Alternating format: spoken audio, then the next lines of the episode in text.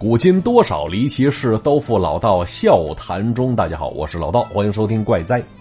话说我小时候啊，就有一个航海梦，啊，希望长大之后能成为一名水手，哈，唱着那首耳熟能详的歌曲，乘着一艘大船漂流在一望无际的大海上。相信很多男生都有过这样的梦想，但是我这个可跟他们不太一样。我之所以想当水手，我是喜欢海鲜。甭管是扇贝还是北极贝，甭管是三文鱼还是金枪鱼，大龙虾还是大对虾啊，我都喜欢。因为海鲜呢，最重要的就是讲究个新鲜劲儿啊，所以当水手可谓是近水楼台呀。但长大之后才明白，其实，在大海上行船一点都不简单呢。首先，你得有面对风高浪急、巨浪滔天时的勇气。而且这大海里的生物也是千奇百怪的。哎，虽说这当水手是在海面上漂，但是想想屁股底下几百米、上千米的地方，还有那些奇形怪状的生物，哎，想想也挺吓人的。没错，要说大海里的生物，咱们所熟知的只是很小的一部分。就那些藏在深海里的未知生物，想想挺吓人的。话要这么说的话，其实人类还真是挺渺小的。你抬头看天吧，宇宙浩瀚。咱们所熟知的只不过是沧海一粟，啊，别说宇宙了，单就地球来讲，水下世界，这人类也从来没完全弄明白过呀。那咱们今天呢，就来说说海里的事儿。哎，这故事啊，是咱们老朋友文庆分享给我的。要说这文庆打小在海边渔村长大，啊，他们家那个村子在马来半岛最南边，那正所谓靠海吃海。像鱼虾蟹贝这类的海货，在当地不算稀罕物，基本上是餐餐必备。而且海边长大的孩子，打小这娱乐活动也离不开大海呀。就现在，很多朋友出门旅游，去什么普吉岛啊、巴厘岛啊、新满纳呀，有一项必玩的娱乐项目，那就是浮潜。啊，有潜水证的还会来一次深潜。啊，这些活动其实对海边的孩子来说，是普通的不能再普通了。啊，除了浮潜、深潜，还有钓鱼。文清说了：“说当年嘛，有些大人会跟着船出海去深海钓鱼，啊，当然也有喜欢去码头岸边吹着海风，看着海景，支上根鱼竿等待上钩的大人。而见到有大人钓鱼，这孩子们也会有样学样的在旁边也架上一根鱼竿，有时候还真能钓上来几条鳄鸡眼的傻鱼。咱们要说呀，在那儿啊，有些老钓客，不说见天都来吧。”一周也得来个五六次，支上钓竿，摆好架势，等鱼上钩的时候，这些大人总会有一搭没一搭的聊着天话说有一回呀，一位当地的资深钓友啊，就看着周围不少孩子，于是神神秘秘的说了这么一件事儿。他说了：“孩儿们，过来，问你们个问题啊，你们说为什么很多人都在这儿钓鱼呢？告诉你们，这是因为这里的鱼啊。”种类比较复杂，啥鱼都有啊。就你们年纪还小，见过的东西少。我还记得呢，就这里啊，能钓上来一条体型差不多半米来长的黑鱼，那颜色花纹跟那石斑鱼很像，味道也很好吃啊。但是就这数量太少了，一年下来能钓上来一尾就不错了。哎，可是也有例外的时候。据说就这种鱼。在同一个地方前后脚的时间钓上来三条以上，那你就该报警了。为啥？因为在你钓鱼的地方水里肯定藏着人的尸体呢。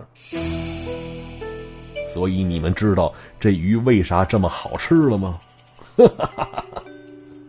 这文庆告诉我，听到这说法的时候他还小呢，免不了被吓个好歹的。短时间看着鱼就犯恶心。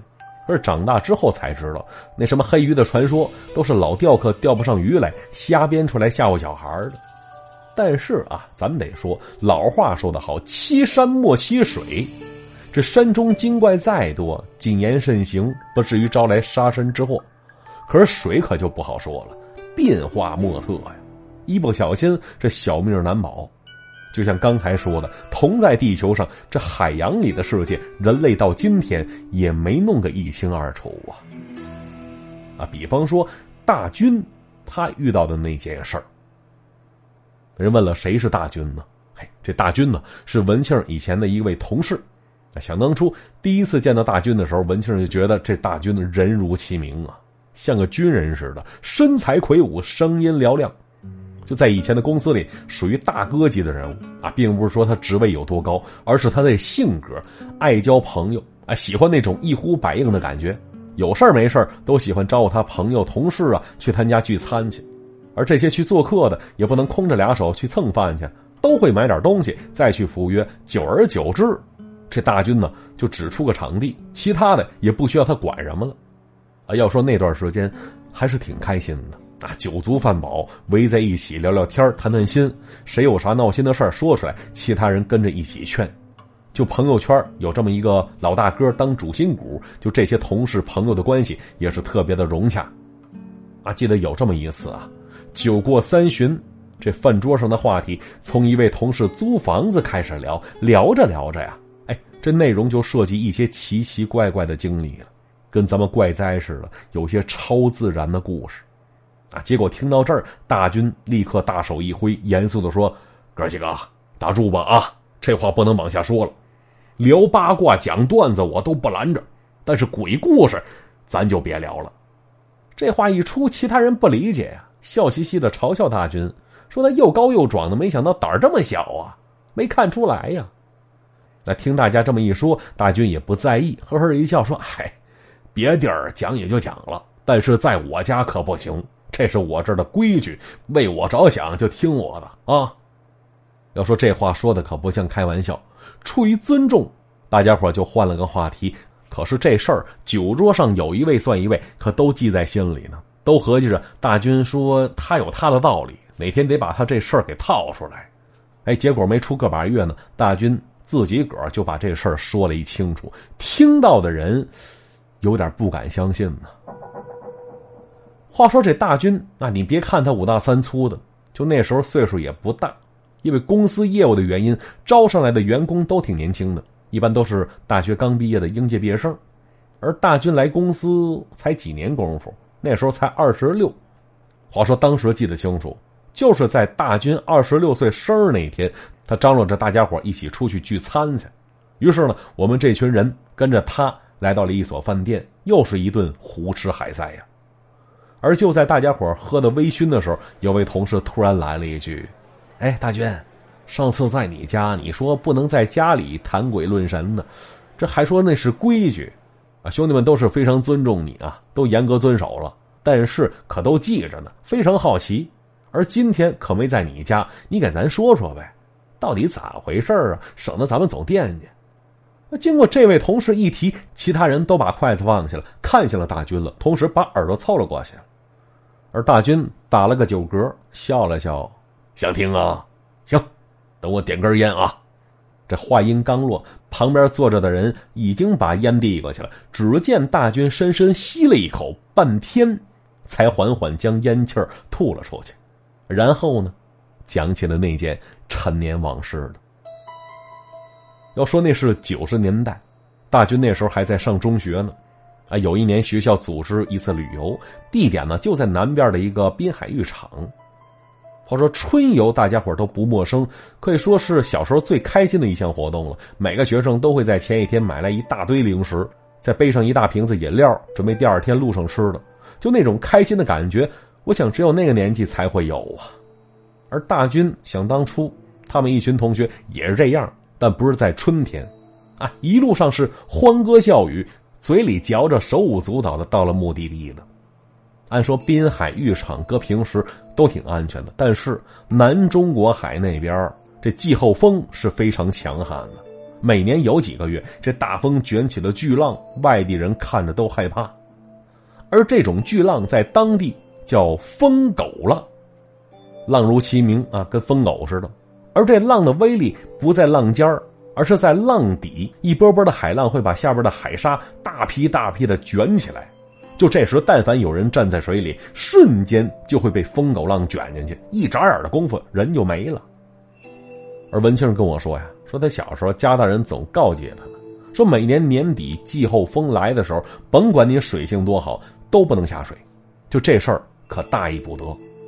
可是大军他们呢，每年见到的大海次数有限。来次海边跟过节似的，至于季候风、疯狗浪之类的，更是听都没听说过。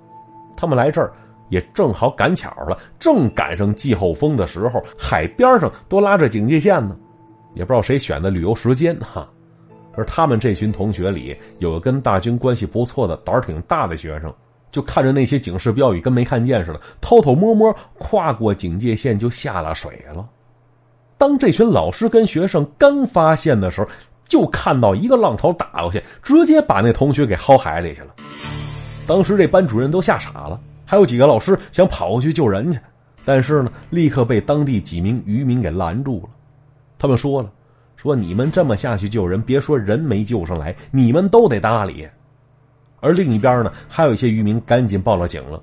啊，警察组织挖人前去搜救，可是不知道是环境太恶劣呢，还是别的什么原因，找了半天啥都没找着。就看大军在旁边吓得直哭，老师脸色吓得惨白，而这时呢，有个老人出现在了大军旁边，就看着大海，自言自语说了一句：“哎呀，他们又来收人了。”什么？收人？他们？他们是谁呀？这老人说这话是什么意思呀？因为大军就在旁边呢，赶紧擦了擦眼泪，看向老人，刚想询问，老人又说了：“孩子，收走那个是活不了了，但是我能帮你把他的尸体给找回来。”那不等大军回答，这老人回身走远了。不一会儿，哎，不知道从哪儿抱来一个大西瓜，之后呢，站到岸边，嘴里念叨着什么啊？紧接着就看他用力一抛，要说这老人劲儿也大，随着他大喝一声“走”。就见那西瓜一个抛物线被他扔进海里去了，啊！紧接着这老人指了指水井，又指了指西瓜，就那意思啊，让警察赶紧跟上。而这一切警察都看在眼里，不用多做解释，拉上大军便上了快艇了。那后来解释说，为什么带上大军？他这个学生呢，是因为大军呢长得壮，而且老相啊。警察还以为他是体育老师呢，需要人手，所以把他拽上了。结果接下来的一幕。却把大军给吓了一跳啊！话说大军跟着警察一起追着那颗大西瓜，也就十来分钟的时间，哎，警察就发现情况了。顺着警察手指的方向，大军看过去，有点不敢相信自己的眼睛。就在座各位啊，都看过电影电视剧里边有淹死人的场景，那些镜头就尸体或者是脸朝上，或者是脸朝下，都是平躺着飘在水面上的。可是大军这会儿看到的却不是，他眼前那具尸体是大头朝下扎在海里的，就一打眼看过去，只看到一双脚举在海面上，啊！当时多亏警察眼神好，不然真不容易发现呢。但就说这个诡异的姿势，哎，看着人心底发毛，就像是这个人在海里打着倒立似的。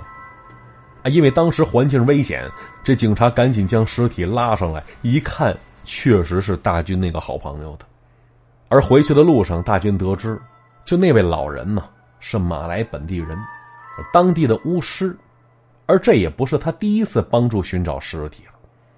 那之后，那尸体是如何料理，家人是如何悲伤，自不必说。而大军呢，就因为好朋友突然去世，也伤心了好长一段时间。结果呢？这事儿并没完，几个月之后又赶上放假。有一天下午啊，大军的另外一个同学突然找到大军了，拉着他骑上自行车就跑啊。大军没明白怎么回事，边骑边问：“说咱们这是去哪儿啊？到底啥事儿啊？火急火燎的。”结果啊，那同学神秘的笑了一笑，说：“到了你就知道了。”之后这俩人是兜兜转转来到了当地一所庙宇门前了，刚进了庙门。一位法师打扮的人见他俩来了，立刻说了一句：“来了俩，另一个想来也来不了了。”这话什么意思呀？大师，你这话里有玄机呀！把大军说的一愣，呃，看看他那同学，对方呢，也是半懂不懂的。原来呀，大军那同学就这段时间有点不太得劲儿啊，睡觉总是睡眼着，时不时来次梦游。好几回早上睁开眼睛，发现自己在厨房里躺着呢，左手攥把刀，哎，把他吓了一跳。当时他妈妈担心，会不会儿子惹上什么脏东西了，于是带着他来到这座庙宇，希望让法师给看一看。而法师查看一番之后，只说这事儿啊，他自己来可不行，还应该来俩人，一个活人，还有一个死人。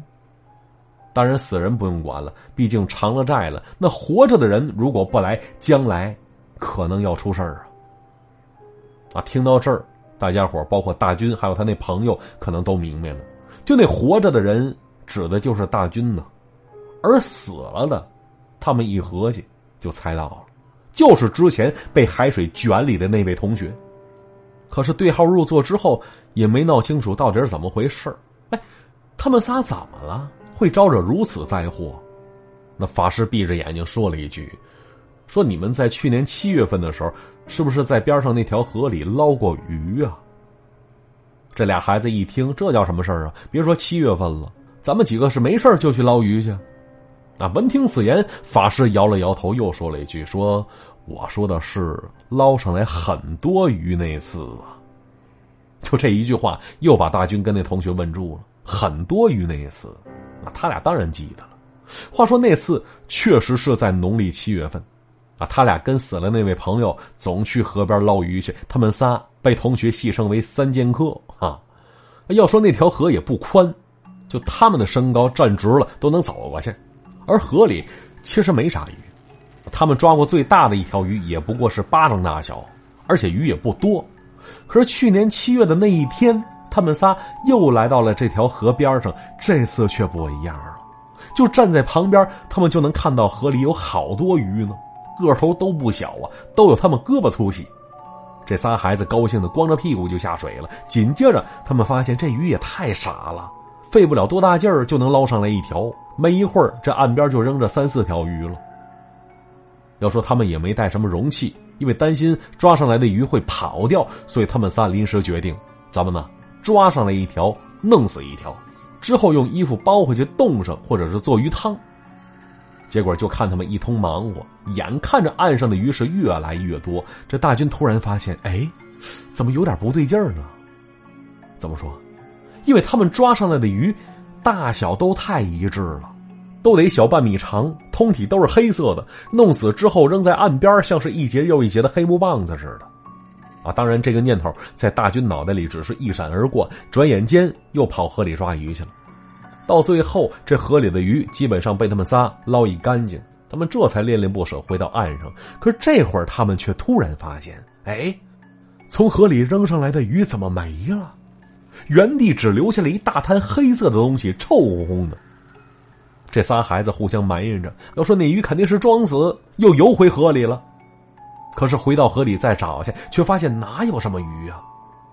之后啊，抬头一看，天马上黑了。三个孩子是垂头丧气的往家走，合着一下午白忙活了。而这事儿啊，他们当时也没多想，就撂下了。那时至今日，法师才说明白这情况。原来呀，七月份的时候，这河上游这座寺庙做了一次法会，为的就是超度游魂。而那些鱼其实哪是什么鱼呀，都是顺着水流往生轮回的亡魂呢，化作了鱼的样子，可怜过不了他们的潼关煞，全折在这仨倒霉孩子手里了。要说他们苦苦等了多少时日，就在等待一个被超度的日子，结果被他们给截胡了，必定是怨恨丛生啊！法师说了，说你们三个呀，死的那位算是还了债了。你们俩必须记住我接下来要说的话，或许还可以救你俩一命啊！当时这俩孩子被吓得小脸惨白，手直哆嗦。一听有话要嘱咐，赶紧正襟危坐。那法师又说了：“说你们且记住，这三件事儿，接下来的日子千万不能做。第一件，江河湖海切莫入水。”其二，路边野果不能随便入口啊。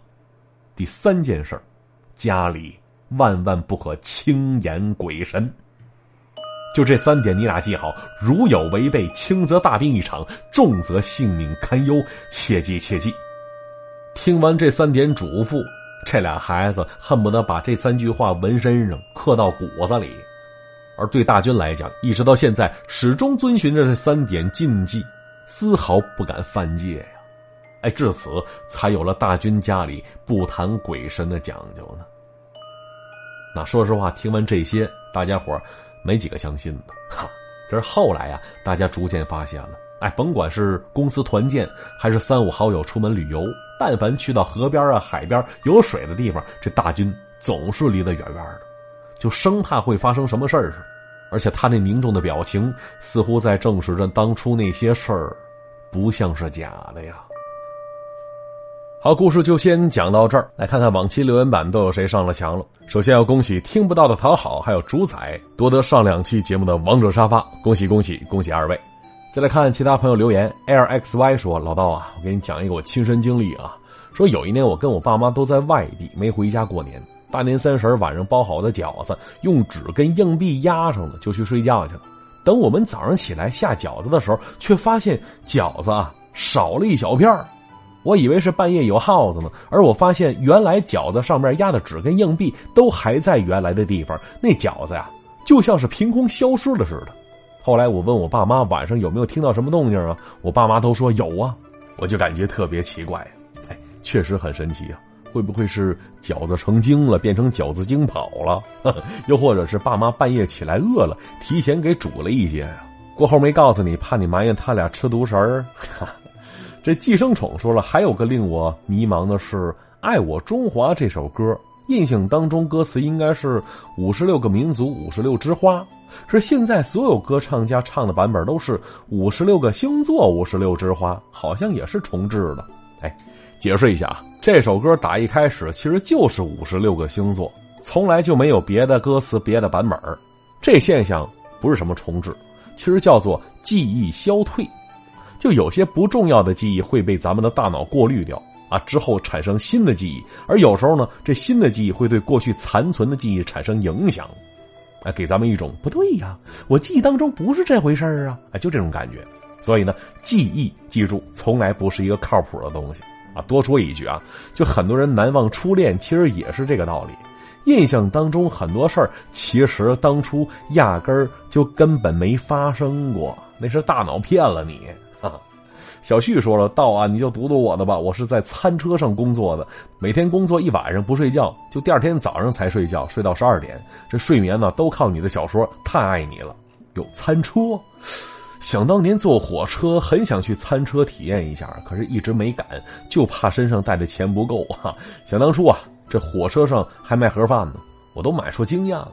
就刚到饭点，二十一盒，啊，这时候。”你按兵不动，装作不饿的样子啊！来回走两趟之后，这盒饭就会变成十五块钱一盒。那我这时候的表情依然是云淡风轻。后来呢，再变成十块钱一盒。就这时候虽然很想出手，但决定还是等等吧。啊，直到变成五块钱，我是直接掏钱。嘿，我当时啊，吃着已经凉透了的盒饭，露出了杠铃般的笑声啊。好，在座各位，如果有离奇的见闻或者是新奇的故事想分享给我的，可以添加微信主播老道四个字的全拼加五二零，我在那儿等你呢。那今天节目就是这样，大家别忘了点赞、留言、转发、评论，咱们下期再见。